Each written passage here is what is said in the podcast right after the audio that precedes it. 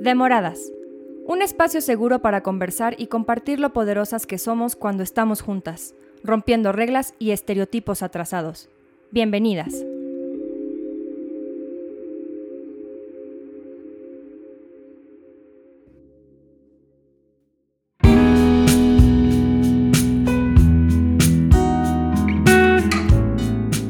Hola a todas y a todos y bienvenidos a un episodio más de su podcast de Moradas. Hoy vamos a hablar de un tema padrísimo con, con una cantante maravillosa que se llama Karen Méndez. Y si, y si me toca a mí, se, se llama el episodio. Estoy aquí también con mi amiga y co-conductora Flor. Pero les voy a contar un poquito más de Karen. Karen es nacida en Argentina, en Mar de Plata, y criada en España, en las Canarias. Comienza en la música hace muchos años, pero no es hasta el 2016 donde el público la conoce tal y como es, abriendo su canal de YouTube. Empieza a destacar por sus originales versiones de las canciones más actuales, consiguiendo al día de hoy uno de los canales con más movimiento en el momento. Del momento, perdónenme. Con más de 4 millones de suscriptores y de 800 millones de reproducciones. Son unas cifras arrolladoras. Ha realizado giras compartiendo escenarios con grandes artistas como Romeo Santos, Carol G, Osuna, Sebastián Yatra, Morat, Mike Bahía y Gracie. Qué honor tenerte por aquí, querida Muchas Karen. gracias. Un placer que me hayan invitado. Estoy muy contenta de estar aquí. Y qué lindo, como dices, todo lo que ha pasado en mi carrera, la verdad. Qué lindo suena. Qué bonito. Pues bienvenida, la verdad es que eh, es un episodio que nos emociona mucho. Hemos tenido varios episodios eh, de contenido musical, pero eh, este en especial nos emocionaba mucho por el impacto que ha tenido, sobre todo en nuestro país, una de tus canciones. Ay, sí, totalmente. La verdad que solo pensarlo me, me emociona porque nunca pensé. Es una canción, les cuento desde el principio. Esta canción, si algún día me toca a mí, es una canción la cual nace justamente el 8 de marzo. Yo estaba viendo TikTok, todos los casos que salían, todas las manifestaciones, todo, todo el, el- la energía que se junta ese día, ¿no? Que la verdad es súper, súper fuerte. Y yo dije, bueno, voy a cantar una- un cachito de una canción que ya, que ya haya como para sumarme de alguna manera. Y cuando agarré el piano, no canté una que ya estuviese, sino que compuse una mía. Así me salió, me nació. Subí ese cachito a TikTok y me fui a dormir y cuando me desperté tenía ya 7 millones de reproducciones el TikTok que había subido. Y fue algo tan natural, tan conectar con el público, algo que no pensé. Y todo el mundo me pedía la canción completa y yo no la tenía. no la tenía porque la acababa de inventar. Así que tuve que mover un montón de, de hilos para sacar la canción, sobre todo porque la gente me demostró que yo tenía una responsabilidad que cumplir y, y tenía que estar a la altura del momento, ¿no? ¿Nos quieres cantar ese cachito que subiste a TikTok? Sí, eh, dice, no salgo de noche, nunca paseo sola, grito lo que pienso, me tapo con ropa, siento que si me ven van a querer de mí. Preparo las llaves, cinco calles antes, camino deprisa, aunque sea la tarde, siento que este miedo ya es parte de mí. Bueno, eso es un cachito que... ¡Wow! ¡Qué voz! ¡Qué barbaridad! Me quedé, Gracias. la piel se me hizo. Y es que justo, y yo creo que, que por, por lo que conecta tanto esta canción, es porque desgraciadamente muchas mujeres nos sentimos identificadas y tu canción, tu letra, le, logra poner eh, las palabras correctas a lo que hemos experimentado muchas mujeres. Total, la verdad que yo cuando hice la canción no quería, ¿cómo te explico? No, quería hablar de lo que había vivido yo. Es verdad que respecto a situaciones que han vivido otras mujeres quizás no he vivido cosas tan fuertes, pero quería expresar lo que viví yo y al final me encontré con que eso les inspiró a muchas a, a hablar, a contarme y si vas a los comentarios de YouTube la verdad son, son una locura los, los relatos que hay y los testimonios que hay. Eh, la verdad que nunca pensé que... y sabía que era un, una forma de, de contar algo que a mí me, me pasaba y cosas que yo sentía, pero no sabía que era tanto que se iban a sentir tan identificadas conmigo, la verdad. No sé, no- que- nunca lo esperé así. Creo que justo es algo que pasa mucho, ¿no? A la hora de hablar, en tu caso de cantar, eh, creas una empatía, porque como lo dijo Flor, es algo que vivimos en el día a día, ¿no? Ahorita que decías, llevo las llaves cinco calles atrás, pues no solo las llaves, es este, este miedo y este sentimiento de ir caminando sola y decir, y si me pasa a mí, como dices, y si este, y, y, y, si no, y si le pasa a mi hermana, porque no solamente es a uno mismo, ¿no? Entonces, es eso, cuando compartes tu historia, cuando compartes eh, algo sobre que, como una experiencia, te das cuenta que es más común de lo que eso, piensas. Eso, eso es lo que me sorprendió porque yo digo, bueno, seré yo que soy miedosa, seré yo que me, me muchísimo cuando salgo o que estoy mandando todo el tiempo mi ubicación. Y no, al final no. Realmente todas estamos en la misma situación y al final es un problema social real y presente.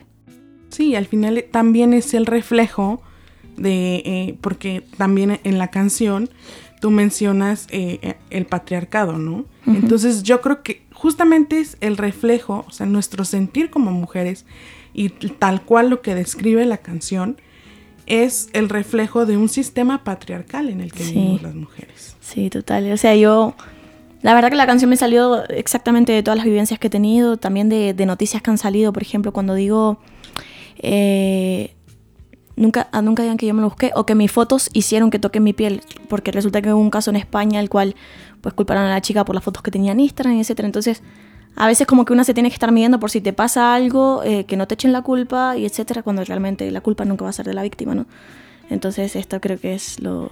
Y es que lo, curioso es justamente algo que acabas de mencionar, que quizá cuando escuchamos y tú lo ubicas en, en tu contexto, ¿no? O sea, en, en España, Mm. pero queda perfecto a cualquier realidad de las mujeres en el mundo. Totalmente. O sea, no hay lugar seguro para las mujeres en el mundo. Porque además lo que dijiste, siempre va a ser tu culpa, según la sociedad en la que vivimos, pero no, y de nuevo, es, es algo mundial, es terrible, no hay, no hay un lugar en donde puedas decir, uy, aquí sí me siento segura. Eh, no, a no ser que estés rodeada de hombres amigos y digas, bueno, con ellos me cuidan, y eso es lo lo irónico, ¿no? Al fin y al cabo, es como solamente con hombres me siento protegida de los hombres y eso es un poco... Pues justo ah, estaba hablando con una amiga que se fue a vivir a Mérida, en Yucatán, y me decía que, la seguridad en Mérida está muy bien, está impresionante, pero que una, una señora como de abolengo de, de, Yucatán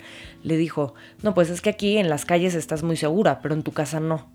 Mm. Uy, entonces qué, qué, duro que, no puedas, que muchísimas mujeres, además de no estar seguras en la calle, no estén seguras en sus casas. Sí, sí. Sobre todo con, la pandemia, ¿no? todo eso, por ejemplo, no sé cómo se vivió aquí porque yo estaba en España, pero sí que en España se, se reforzó muchísimo más pues si se recibió una llamada y estaban más pendientes porque al fin y al cabo las mujeres se quedaron sin, sin ese salir del hogar donde estaba pasando realmente la, la gran desigualdad y la gran Aquí, en México, las llamadas de auxilio por violencia familiar, lo que pasa justamente, como decías tú, en los hogares, aumentó un 70% en la pandemia. Entonces sí es, es un tema que, que, ya decíamos, no importa el lugar en el que estés. A mí me marcó mucho también un caso en España, que fue el caso de la manada, que me llamaba mucho la atención porque volvemos a, a esta cultura de justificar al agresor y al violentador. Y no solo la sociedad, sino las propias autoridades que decían, es que la víctima no puso la suficiente resistencia. Entonces eso era como muy impactante. O sea, ¿cuánto tiene que resistir o luchar una víctima para que entonces le crean que ha pasado por una situación así? Evidentemente es falta de empatía. Uno no se puede poner en la posición de, pasar por esa situación y mucho menos decir cómo hay que actuar, ¿no? Entonces, eh, creo que falta empatía, mucha empatía y, y, es triste. Es triste que la gente tenga que sentir el peligro para realmente saber que, que no todo el mundo actúa igual y que no siempre vas a tener la valentía de defenderte siquiera. Y, y lo que siempre decimos, la gente, muchas eh, personas y muchas mujeres eh, ven lejano este tema, ¿no? Porque a lo mejor no les pasa a ellas. Pero la realidad es que está más cerca de lo que crees y que nadie, incluidas nosotras tres, estamos exentas de que, de que nos pase o, o probablemente ya nos ha pasado. Lo que estás diciendo es muy real. Yo me he cruzado con personas que me dicen, pero yo no sufro desigualdad, a mí nunca me pasó nada. Sí la sufres, pasa que la tienes muy normalizada, la tienes muy interiorizada y crees que es parte de, de lo que te toca vivir y lo que la vida es, pero realmente no, si te pones a observar hay machismo en, en todas partes, en todo momento y, y, una vez te pones a analizar un poquito ya empiezas a encontrar un montón. La verdad que eh, como toda persona yo pues he tenido mi evolución, ¿no? mi aprendizaje, mi autoanálisis para saber en qué, qué cosas estaba haciendo mal y todo el tiempo descubro cosas y digo, ah, esto cuál es el origen, esto me lo enseñaron porque, claro, me cuestiono todo el tiempo y también cuestiono mi entorno, lo cual a veces es complicado, es complicado porque creo que estamos en el momento del cambio y estamos viviendo la parte más difícil. Sí, estamos en ese momento, aquí, aquí también siempre decimos esta frase de, de deconstruir para construir. Total.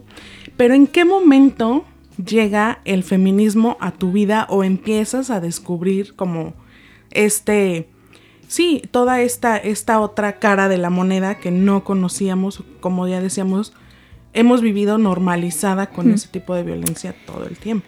La verdad que siempre sentía, en ciertas ocasiones, a lo mejor por ejemplo en las navidades, cuando todos los hombres se quedaban sentados en la mesa y las mujeres levantaban los platos, yo me quedaba sentada también. Yo había momentos que yo sentía frustración y sentía ganas de, de rebelarme y yo no sabía, yo no sabía que que yo veía que había cosas diferentes y no entendía qué era eso. Poco a poco fui descubriendo, por ejemplo, cuando empecé en la música, que yo empecé con 18 años, eh, me vestían de cierta manera, me obligaban a vestirme de cierta manera, aquí tienes que mostrar más, tienes que bajar de peso, no sé qué.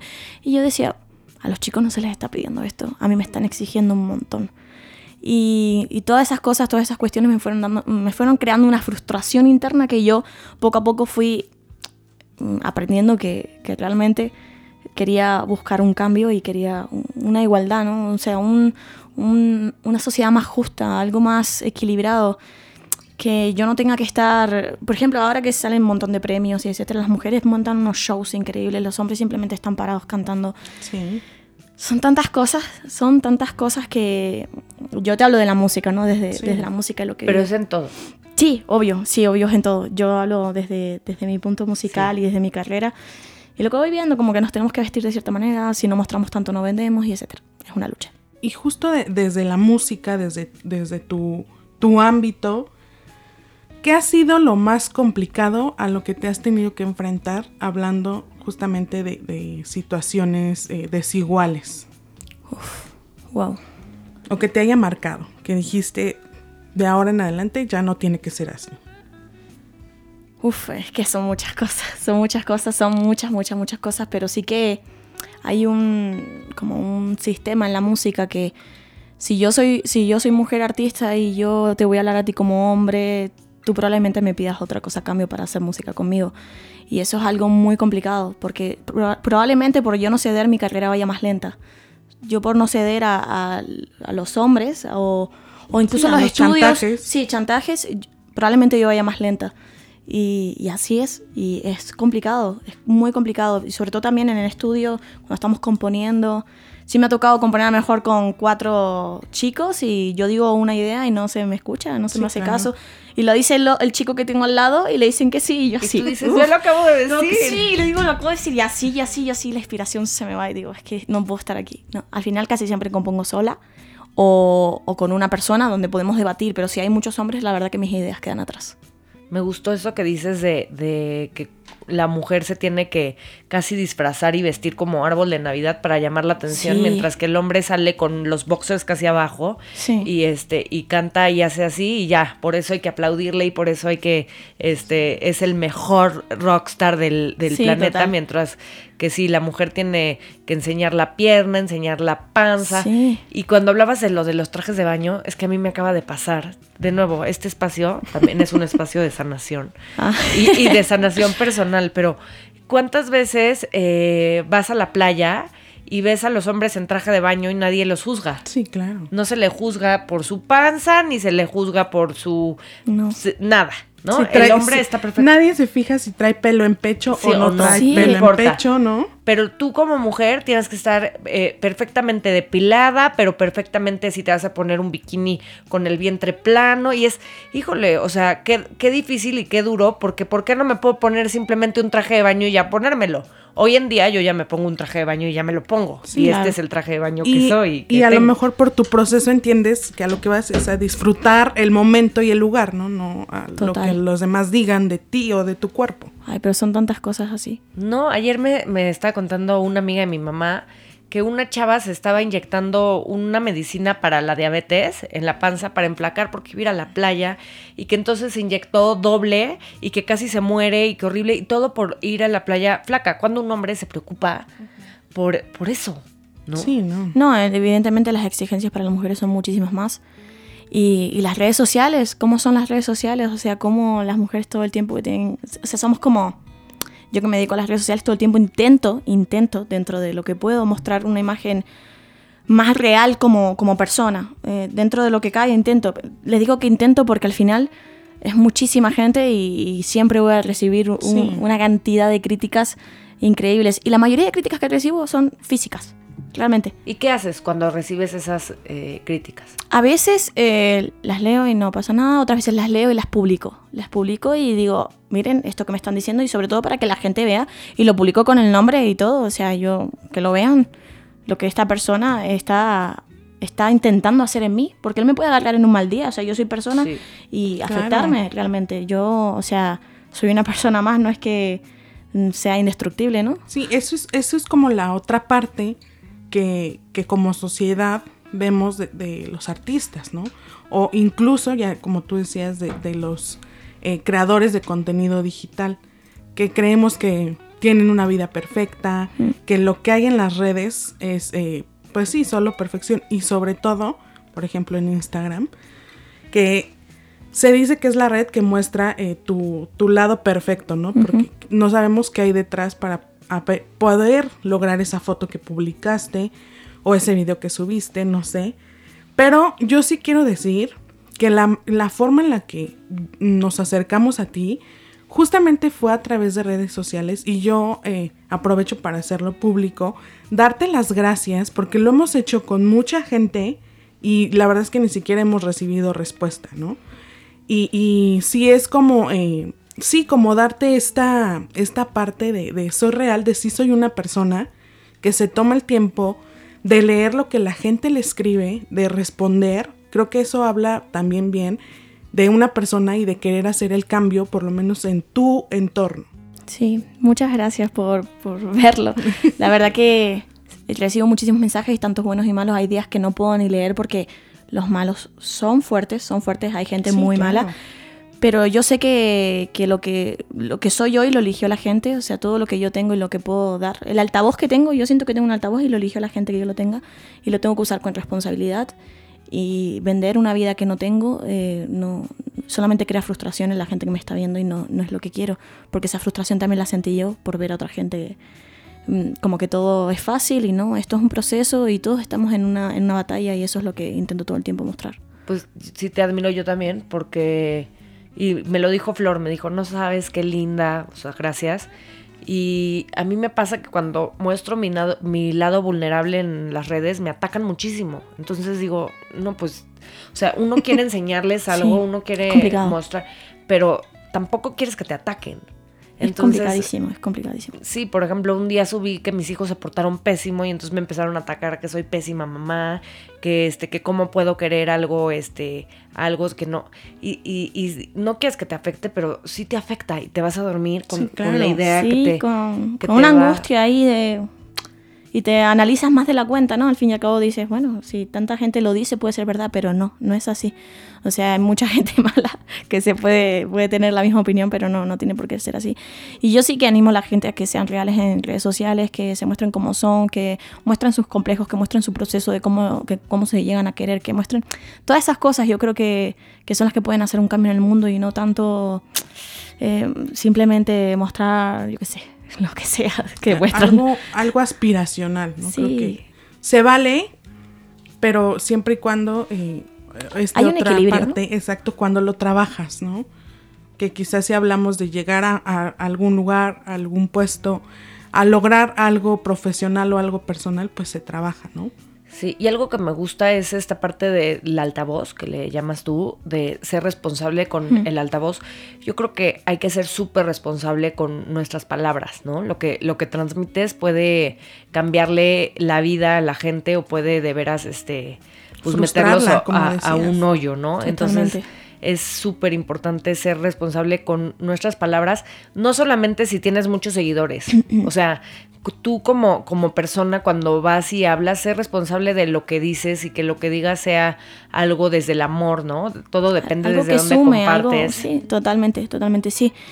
La verdad que obviamente puedo tener algún error, eso no, no significa que, que, con- que sepa que tengo responsabilidad, que no vaya a tener algún error alguna vez que diga algo, no sé, porque es, es muy complicado también que esté todo el mundo de acuerdo conmigo, pero sí que todo el tiempo pienso, bueno, esto lo están viendo, no, yo qué sé, una niña de 17 en su casa que, que tiene sueños como yo tenía, ¿no? Entonces tengo que saber qué le tengo que decir para que ella vaya, por, que viva la vida que yo estoy viviendo, porque yo estoy viviendo las cosas que soñé cuando era pequeña. Qué bueno. Y quiero que muchísima gente sienta lo que yo estoy sintiendo. O ¿Y sea, qué le dices a esa niña de 17 años que te está viendo en, en las redes y que dice, wow, yo quiero ser como ella? que el camino hacia las metas no es fácil, pero vale la pena, evidentemente, porque cualquier cosa que hagas en la vida en algún momento va a ser difícil, mejor que sean el camino hacia tus metas, ¿no? O sea, Completamente. Sin perder, sin perder tu esencia, ¿no? Que creo que total, es- esa es la parte más difícil. esa es la parte más difícil, porque hay tantas cosas que van pasando a lo largo de, de la carrera, de, de una, de la que sea, de la carrera que sea, van pasando cosas que te hacen replantearte si realmente es el, cam- el camino correcto es el, el que te va a llevar. Y eso es lo complicado. Eso es ahí donde entra el debate. Dice Will Smith, que ahora ya no me cae tan bien, pero me caía perfecto antes.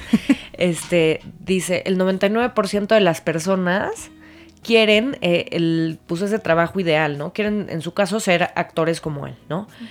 Pero, pero, ¿quién está dispuesto a hacer el trabajo? Y es solamente ese 1%. Y a mí eso Exacto. como que se me quedó mucho para mi vida. Y yo digo, ok, ¿quieres esto? Bueno, pues tienes que hacer el doble del trabajo, el triple del trabajo. Trabaja, trabaja al, para lograr eso que quieres. Porque si las cosas fueran fáciles, todos a- este, tendrían todo lo que queremos, ¿no? Claramente eh, todo cuesta y, y cuesta perseverancia y disciplina y certeza y confianza y hay Muchas que cosas. alinearse. Sí, Y sobre sacrificio. todo- y sobre todo en un mundo eh, tan desigual para las mujeres, pues nos cuesta dos o tres veces más. Uy, ¿no? sí. Uy, uy, sí. no, yo sé que yo sé que si yo hubiese sido hombre y hubiese trabajado lo que he trabajado, mi vida sería totalmente otra y mi alcance sería totalmente otro, pero también estoy muy contenta de lo que he conseguido con las herramientas que tenía, porque realmente no tenía muchas herramientas, solamente tenía mi celular y es lo que utilicé para llegar y, y al final me, con, lo- con el camino que he tenido y la historia que tengo me he convertido en la mujer que soy y, y eso me... Y que además logras tocar eh, la, la vida de muchas personas. Cuando puede haber mucha, hay infinidad de géneros, de música, de artistas, pero creo que eh, los artistas y las artistas que crean este contenido como consciente y que llega a la gente, eh, yo creo que tiene un, un valor extra, ¿no? Porque llegar a, a- tocar eh, la el alma de las personas creo que es algo muy complicado. La verdad que, como, te digo, yo es que, como te digo, siento que tengo una responsabilidad y siento que tengo como una misión con mi música. Yo si mañana dejo la música, yo ya sé que hice algo con lo que estaba haciendo. Que no simplemente sonó en una discoteca, sino que una chica me escuchó y porque me escuchó fue a denunciar. Entonces, para mí, solamente esa chica ya sirve para que yo me haya dedicado a la música. Y así lo veo y, y- y ese es el valor que para mí tiene lo que estoy haciendo. ¿Qué fue en tu vida? ¿Qué momento fue en el que dijiste, quiero esto? Siempre hay un momento. ¿La música? Pues la música, lo que eres hoy, no solamente como, como cantante, la mujer que hoy eres, que estoy segura que eres muchas más cosas. ¿Qué, fue lo que, lo que detonó? Muchas cosas. Es que Una. son, son muchas cosas, sobre todo el... Me acuerdo que yo estaba firmada en una discográfica muy grande y no me dejaban escribir mi música, me entregaban canciones de, de- de otros hombres que yo cante. Y solamente querían utilizar los números que yo tenía para que ellos ganen. No querían escuchar lo que yo tenía que para decir. No querían eh, apoyar mi proceso como compositora. No, no querían. Y eso fue una de las cosas que más me frustró. El hecho de decir, de verdad yo me quiero dedicar a la música y no dejar algo de mí. No, yo quiero dejar realmente un mensaje, quiero dejar algo que, que realmente marque la diferencia o que realmente me haga sentir orgullosa a mí, que yo me duerma tranquila todas las noches diciendo, estoy haciendo todo lo mejor que puedo. Y eso es para mí lo que más vale. Me ¿Y qué, qué artista te genera a ti o te inspira? De, de tu género, de cualquier género. hay varios artistas, sobre todo mujeres que me inspiran. Pero ahora mismo sé que ella canta reggaetón y la gente la ve como... Pero Carol G, Carol G lo ha peleado muchísimo y ya la sigo hace tantos años y es una persona que me ha apoyado desde donde está, desde su, su punto de, triunfo, porque ella ahora mismo es la artista latina más importante, me ha apoyado y muestra como... Ella tiene un mensaje para las mujeres, siempre lo ha dicho, yo no hago canciones para los hombres, para los hombres ya hay muchas canciones, yo hago canciones para las mujeres, para que se diviertan ellas, y, y ella me parece una mujer que de verdad con su actitud y su poder ha llegado hasta donde está. Y que también creo que eh, es una de esas artistas que, como tú dices, no importa el género, pero el mensaje que da siempre es, eh, sí, dirigido y claramente para las es mujeres. Poder, Es poder para las mujeres, las empodera. Y pueden ser letras más o menos lo que sea, ¿no? Pero, pero, pero las empodera. O sea, yo les juro que yo hay canciones que saca Carol G que yo me siento, uff, Dios mío. es que yo, la, yo de verdad admiro muchísimo a Carol G. Eh, porque sé, o sea, yo la sigo hace tantos años que yo la he visto. Cuando ella llegó a un millón de seguidores en Instagram, un vídeo llorando porque había llegado a un millón. Entonces, cuando tú ves todo el proceso de, ese, de un artista... Y, lo transmite y se nota. Por ejemplo, aquí eh, sacó eh, su fecha para los conciertos y en segundos ya estaba todo agotado. La verdad que eso me pone muy feliz, que eso le esté pasando a una mujer de la industria, una mujer que latina y, que estén pasando esas cosas. Me hace sentir que ella está abriendo puertas por las que yo puedo pasar. Vas a pasar. Sí, claro. Estoy segura. Y que, y que sabes que justamente lo que acabas de decir, que esos espacios, por lo menos en la industria musical, ya no nada más te vienen a la mente, porque a mí me gusta hacer como siempre experimentos eh, con la gente, ¿no? Y preguntarle, oye, y si te digo reggaetón, ¿quién se te viene a la mente? Y te, viene, te empiezan a decir solo hombres, ¿no? Sí. A mí me viene Bad Bunny y porque yo no lo, es que yo soy muy mala para la música porque a mí me gusta solo un tipo de música que es música de medicina, porque al final siento que la música que escuchas como que es mi mantra y me gusta escuchar mis mantras, pero el otro día escuché la de Bad Bunny y Julieta Venegas y yo decía, otra vez, otra vez la quiero. me, gustó y aparte Bárbara decía, mi bebecita, decía, lo siento bebé y yo, ay, no puedo.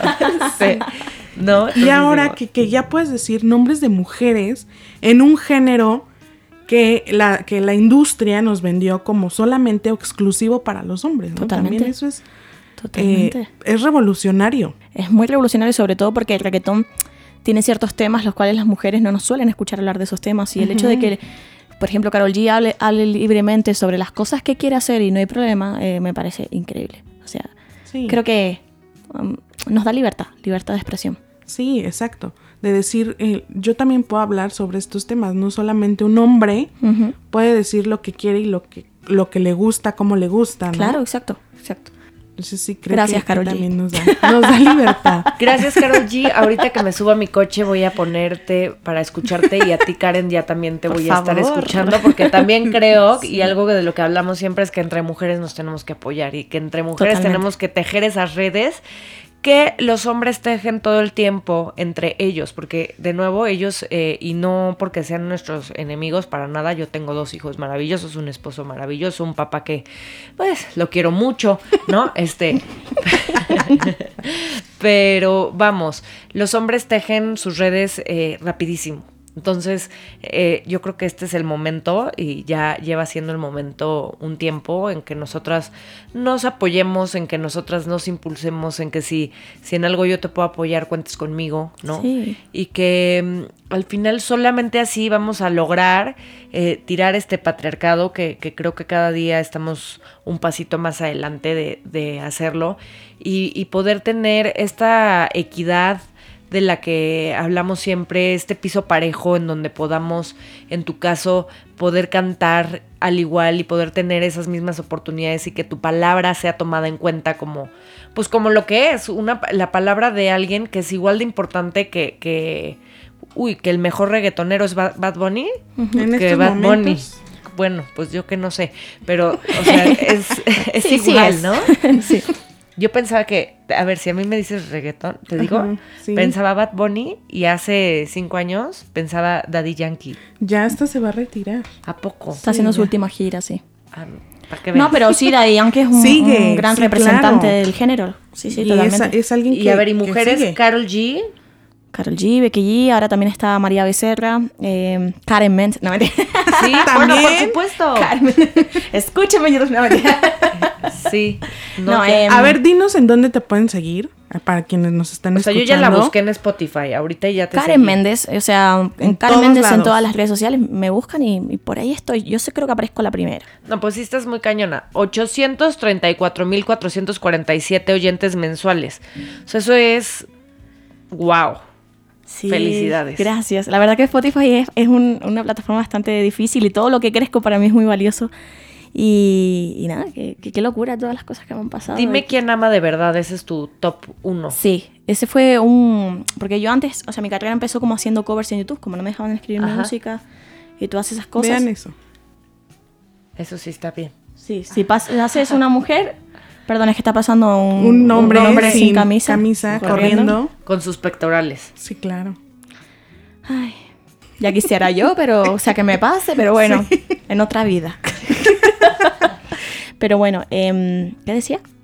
Ah, estábamos diciendo que, que de esta canción, que esta es tu top Ah, sí, uno en Spotify. que yo empecé haciendo covers, como para darme a conocer, eso me sirvió y luego ya empecé a sacar mi música original. Wow. Y entonces, por ejemplo, ¿cuál es tu disco de música original, el primero? Eh, 100% se llama mi disco. Tiene 18 canciones compuestas por mí, ese. Y... Bajar. Ay, gracias. Ay, chicas, ¿Qué- bueno. ¿En qué plataforma es donde te funciona más que te escuchemos? Spotify. Justo la que acabas de descargar. Creo que es la, ahora mismo la que de los artistas es la más importante. YouTube sí que está cayendo un poco, la verdad. eh, ha caído bastante. Los algoritmos, ¿no? Sí, bueno, Instagram también. Bueno, Instagram. No, no, ya ni hablemos de Instagram. TikTok está súper fuerte también. TikTok y Spotify creo que son principalmente lo importante. Justamente en Instagram hicimos una pregunta. Ay, Te, va- te a contar lo que nos, nos respondieron. Decía, eh, pusimos tu canción, si, si me toca a mí, y decía, ¿has escuchado esta canción? ¿Qué opinas o qué te hace sentir? Y Ay. estas fueron las respuestas. Dice, tristeza, dolor, empatía, amor por todas las que ya no están. Impotencia, porque cada vez es más seguro ser mujer en México. Eh, un nudo en la garganta, pues es lo que todas sentimos, miedo de salir solas. Me enchina la piel, otra que lo único que puso fue me enchina la piel. Eh, es la realidad de todas nosotras en este México feminicida y misógino. Eh, otro, que juntas podemos hacer mucho, que no nos vamos a soltar y que si tocan a una, tocan a todas. Me encanta, otra pone, porque me hace sentir fuerte. Eh, qué lindo. y lo vulnerables que somos, no hay lugar seguro para nosotras. Esas son Wow. las, las respuestas, todas parecidas, más o menos. Muy.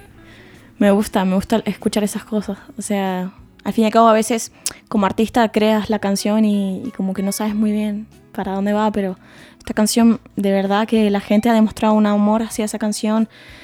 No sé, han pasado cosas muy maravillosas desde que la escribí y mm, sobre todo esas cosas que te cuento de que hay chicas que se han motivado a, a salir de la situación que tenían y, o a hablar de cosas que les había pasado hace muchos años, solo por, por mi canción y eso para mí es muy grande. Y hablando de, de música, eh, digamos que, que ha sido bandera o himno para, para el movimiento, pues, ¿qué nos puedes tú, tú decir, Karen? Creo que lo- con lo que está pasando, una de las cosas que que de verdad me molestan, me, me enfada, es que hay canciones que salen para hablar sobre la voz de la mujer, sobre, la lucha que tiene la mujer, y vas a los créditos y la escribieron cuatro hombres.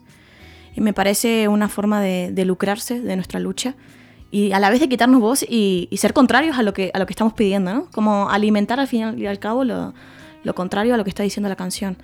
Es como si yo eh, compongo una canción hablando de racismo cuando ni siquiera lo sufro. Y me parece quitarle voz a una persona que realmente lo esté sufriendo. La verdad que es algo que me, te lo prometo que me, que me molesta muchísimo, porque esos hombres tienen muchísimas oportunidades de escribir otras canciones y no tienen que ocupar el lugar de ninguna mujer, porque hay suficientes mujeres para escribir esas canciones. Sí, muchas veces los hombres nos dicen, oigan, ¿y cómo puedo ayudar o ser parte del cambio? Y justo es algo de lo que tú estás diciendo y por lo que los hombres no van a las marchas también, es porque estos momentos y estos espacios los hemos luchado las mujeres y los hemos ganado. ¿Y cuál es la mejor forma de ayudar? No quitándonos nuestros espacios, ¿no? Total, total. Sí, sí que, o sea, esto, esto es lo que más me molesta, es que es para lucrarse con dinero y a través de la voz de otra chica y, y etcétera, y que lo cante la chica, yo lo escribí y ellos se llevan el dinero, ¿no? Lo que sí pueden hacer los hombres desde la música, pueden contar lo que vivió otra chica, pueden contar lo que vivió su hermana, pueden contar lo que vivió su madre. Creo que de esa parte, pero como espectador, no como alguien que lo está viviendo, porque al fin y al cabo no, No. no tienes idea. Puedes imaginarte Sí. lo que sentimos, pero no tienes idea. Sí, nunca lo vas a saber. No, no, sin duda alguna. Qué, qué bueno que tomamos este, este tema porque mi canción la compuse yo sola. Entonces me, me genera orgullo que yo la haya escrito sola. No, no tiene nada que ver con lo que me vaya a dar la canción, tiene que ver con que yo di un mensaje yo y no, no me estoy apropiando del mensaje de nadie, ni del testimonio de nadie. Sí, es desde, desde tu vivencia Totalmente. y dándole eh, altavoz, como tú decías, a, a ese, a ese sentir, ¿no? Totalmente. Eh, Viste ya las tres muertes de, de Marisela, ¿no? Sí. Y tú has, has, este, escuchado a, a Vivir Quintana, la conoces, es una artista mexicana. Y hizo una canción sobre... Sí. sí, Si escuché la canción. a una, responde. Ah, claro. Sí, sí, sí, Ah, esa bueno. canción me encanta. Pues imagínate que eh, dentro del movimiento feminista en México, eh, la canción eh, Canción sin Miedo Sí. es como nuestro himno, ¿no? Pero desde que empezamos a conocer tu, tu canción, también se ha convertido en uno de esos himnos. No sé si tú lo sabías. Ay, no sé. Sí. Lo que pasa es que han pasado, por ejemplo, cuando fue el, el 8M, pues, salió un montón de gente con pancartas con la letra. Todas esas cosas para mí fueron como, Wow. wow. O sea, no me lo podía creer. O sea, es algo muy fuerte para mí que me digas que es un himno. La gente, los artistas todo el tiempo se centran en crear hits y yo siempre Exacto. he querido crear himnos y lo que me estás diciendo para mí es cumplir un sueño. Pues tan es así que vamos a tener un evento en el Senado de la República. Sí, ¿sabes lo que, donde, lo que es el Senado? Los que hacen pues todas las, Sí, las leyes. leyes.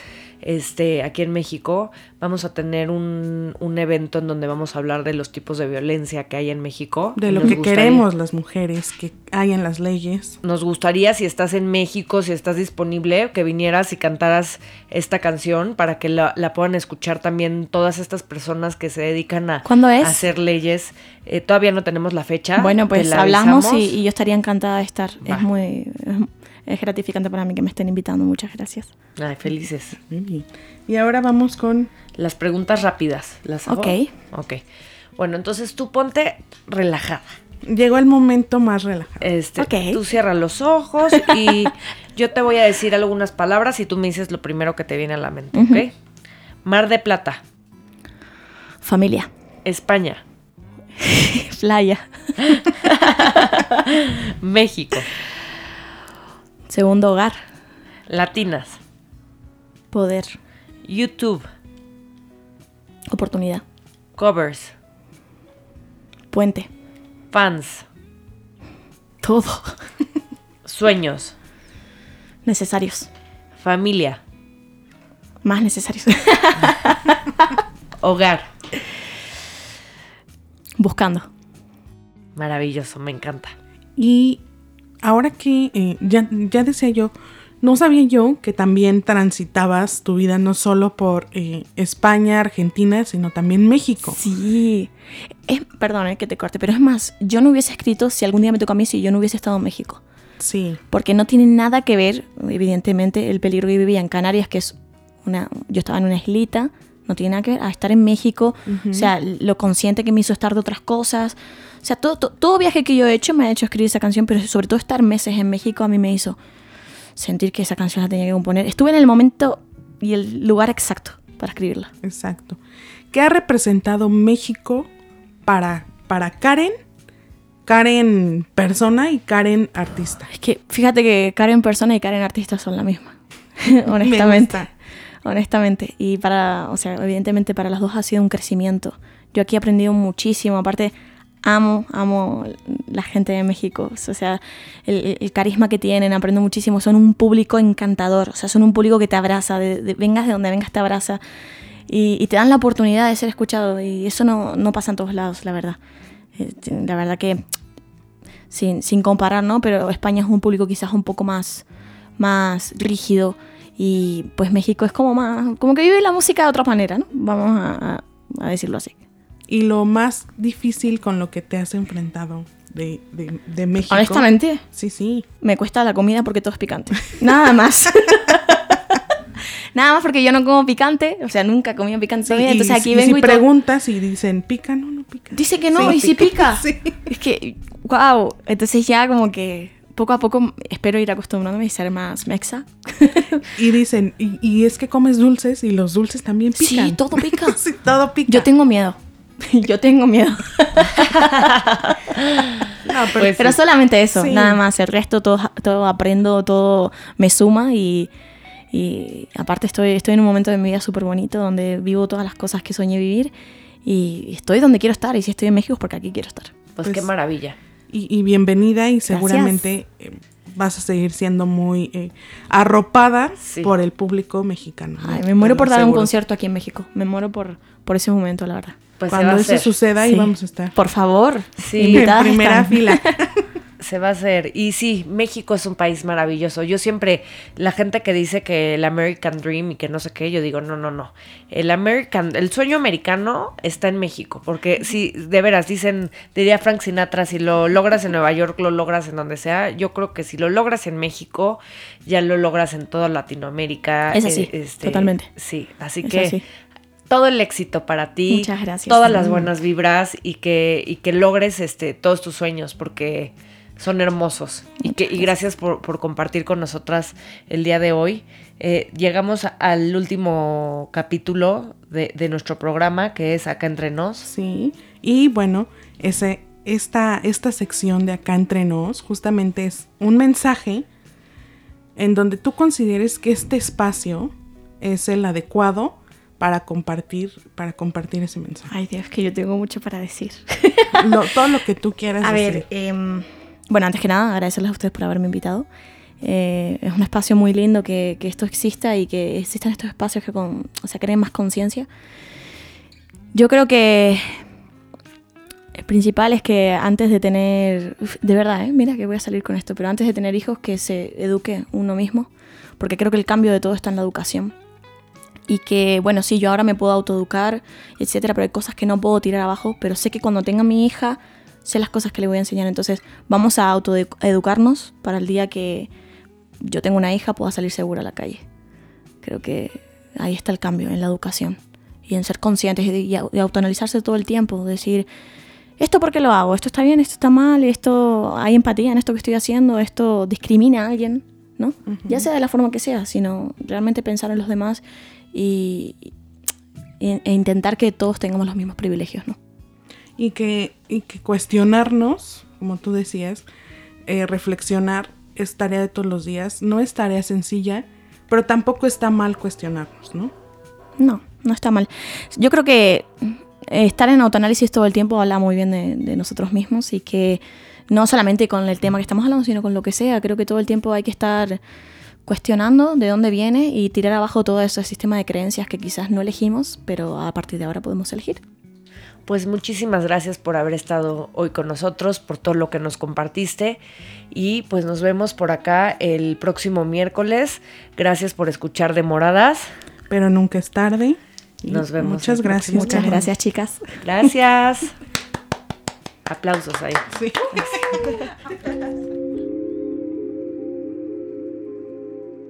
Demoradas, porque nunca es tarde para saber que juntas somos más fuertes. Nos escuchamos la próxima semana.